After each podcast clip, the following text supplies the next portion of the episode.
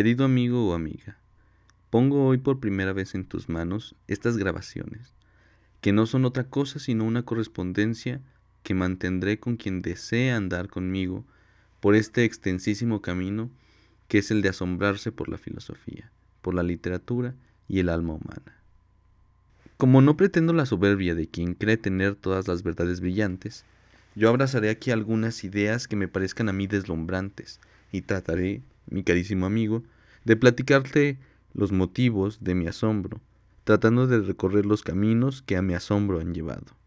Por ejemplo, últimamente he leído a Sor Juana, maravillosísima poeta hasta el cansancio, y no pude no detenerme de tajo cuando leí.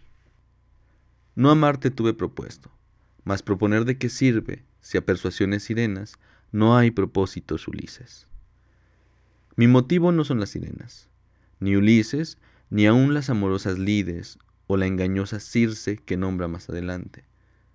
Hacer peripecias intelectuales alrededor de esos nombres no sería mi intención, a menos que fueran razón de mi asombro. En su lugar, lo que pretendo es dar cuenta que en esas líneas, Sor Juana, como tú y como yo, vive la imposibilidad de dejar de amar, aunque uno mismo se lo haya decidido. Razones fuera. Qué dolor. Mismo mecanismo si de la filosofía se habla. Esta es una ansia que llevo dentro. Se trata de echar hacia afuera mi asombro de las cosas del mundo, porque mi pecho no es cárcel ni jaula. Y aunque la correspondencia es por mucho un método anquilosado, lo prefiero, porque en él uno hace cierta comunión con los pensamientos y las emociones, de manera que es complicado mentirse a sí mismo o al amigo.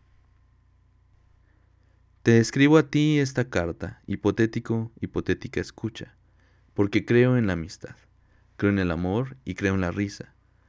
Pienso, además, que la filosofía está en todas partes, que transita tranquilamente por cada una de nuestras vidas de maneras insospechadas. Escribo también porque la filosofía y el filosofar son, a mi parecer, distintas, y no anhelo ni la una ni la otra. Quisiera yo una cosa más simple, que es el asombro, la buena conversación y la amistad.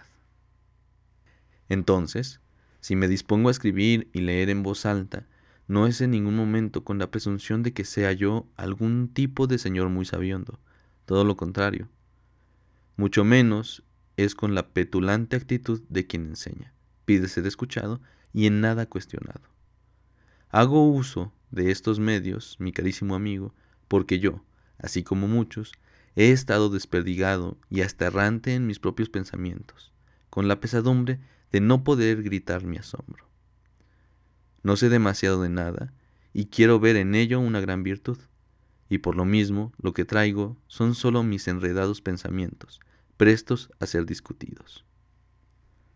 Entonces, mi intención es hablar de lo que me asombra, hacer amigos y reír, eso sí, inyectando a cada vez mis atropelladas reflexiones filosóficas que se cuelan inevitablemente por todas partes. Los invito a venir y unirse a esta correspondencia en la que no asumo ningún derecho a ser escuchado, solo el privilegio del amigo que acude a otro sin ningún otro motivo que platicar. Con cariño, un amigo. Te escribo la próxima.